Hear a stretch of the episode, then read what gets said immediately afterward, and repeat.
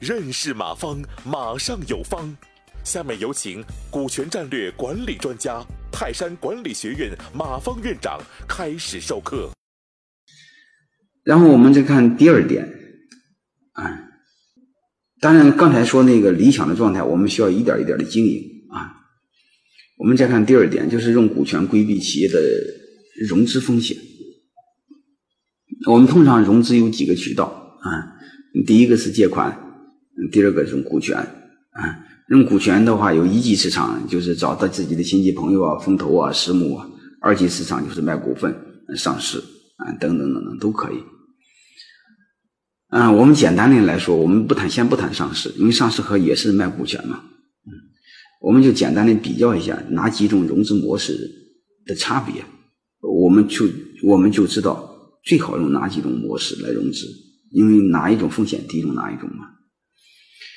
我们首先看一个，就是用股权融资啊，用股权融资的话，这个钱不是不需要你还的，只需要你挣了钱了就给大家分，挣不到钱大家都认了。所以你会发现，这种情况下用股权融资对企业是没有风险的。但用债权融资，到时候你得还给，你不但给他利息，还得还他本钱，你企业赚不赚钱都得还。但是股权你不赚钱是不用还的，高利贷更是一样，高利贷你赚不赚钱都得还，但是你不还他会杀了你。银行，你要是不还，他会拍卖你家的房子。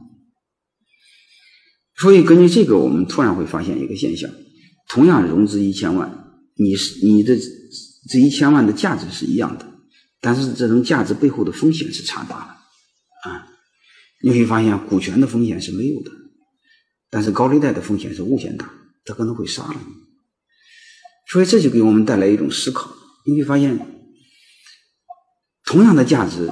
股权是没有风险，所以我们尽可能在融资时候要学会用股权融资，啊，用股权融资怎么用呢？你比如你找几个投资人总简单，实在找不着投资人，找几个合伙人总可以吧？没有合伙人，你企业做的差不多的时候，你尽快做股权激励，有一些风险弟兄们可以帮你分担了。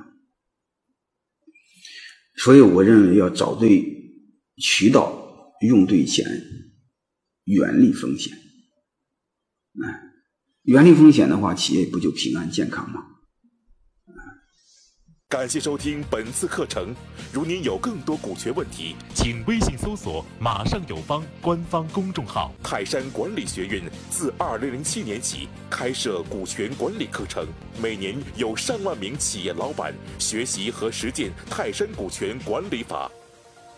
泰山股权管理课程激活团队，解放老板。